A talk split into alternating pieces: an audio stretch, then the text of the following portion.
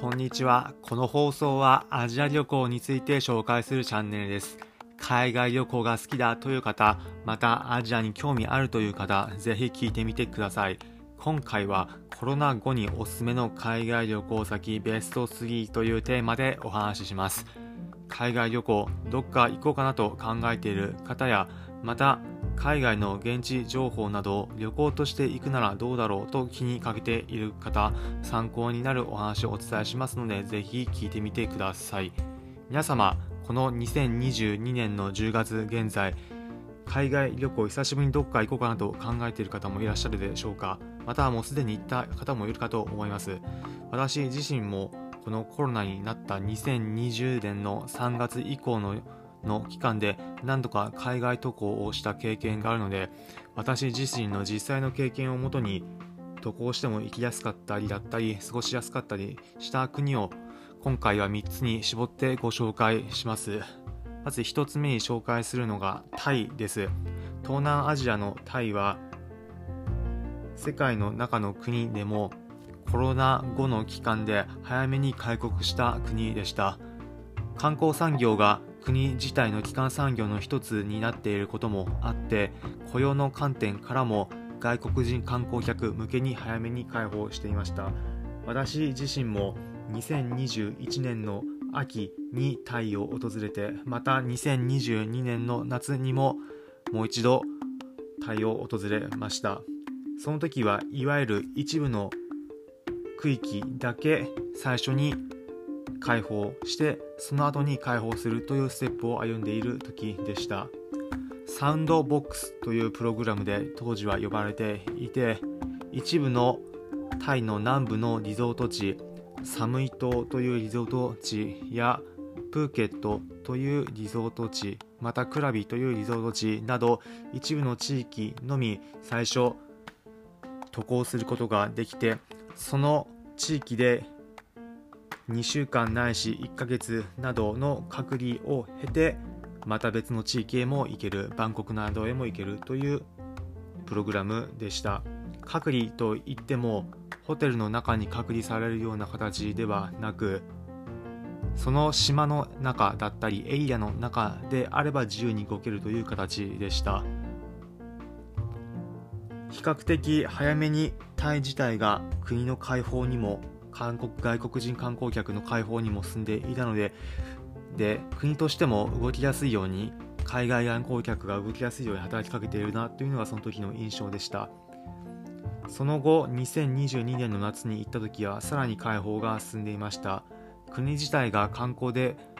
潤っている国でもあるので外国人観光客にとってはとても過ごしやすい印象でした。なのでコロナ後行く際にも日本からも直行便が成田や羽田だけではなく関西や福岡空港からもすでに直行しているので渡航先としてはおすすめです。2つ目におすすめの国はベトナムです。ベトナムも東南アジアにある国で私自身も2022年の夏の時点で訪問しました。その時もまだコロナがないかというともちろんあるんですが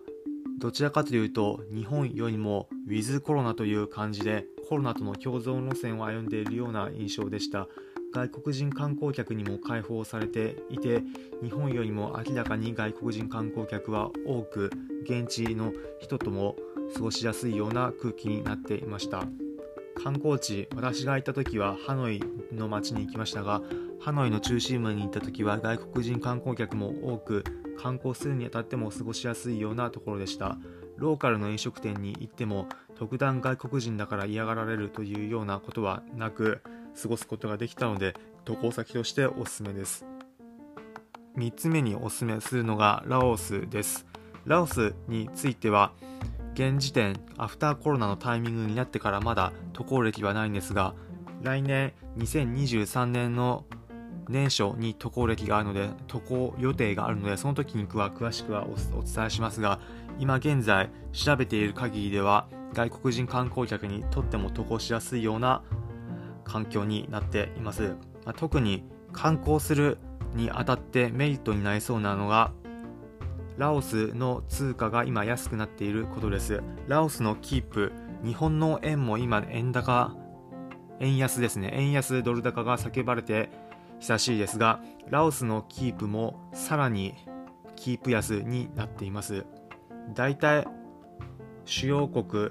円に対して見ていくとドル高になっていてユーロ高になっているんですがラオスのキープに関してはキープの方が安くなっている状況です。現地の人たちはもちろんそれで大変になっていてその点に関しては本当にご愁傷様なところはあるんですけれども外国人観光客にとっては自国の通貨が高くなっているので旅行する時にもお金の懸念を抱え込まずに旅行しやすくなるのでその点でも旅行先としておすすめです。ということで最後に今回のまとめです。今回はコロナ後のおすすめの海外旅行先ベスト3というテーマでお話ししました。タイとベトナムとラオスおすすめです。今後2023年にかけても私も世界各国特にアジアに渡航予定あるので現地行った際は現地の情報などもお伝えしていきます。今回放送を聞いていただきありがとうございました。今回の放送を聞いて面白いだったりためになった参考になったという方はぜひいいねの高評価のマークポチッと押していただければ幸いです。この放送はアジア旅行について紹介するチャンネルです。アジア各国の美味しいグルメや旅行に役立つ情報、また渡航の最新情報などもお伝えしていきます。もちろん現地で実際に経験した旅行ならではの経験などもお伝えしていきます。お、面白そうだったり、ちょっと気になると思った方はぜひこのプログラムフォローのボタンをポチッと押していただければ幸いです。それでは今回もお聴きいただきありがとうございました。また次回アジアでお会いしましょう。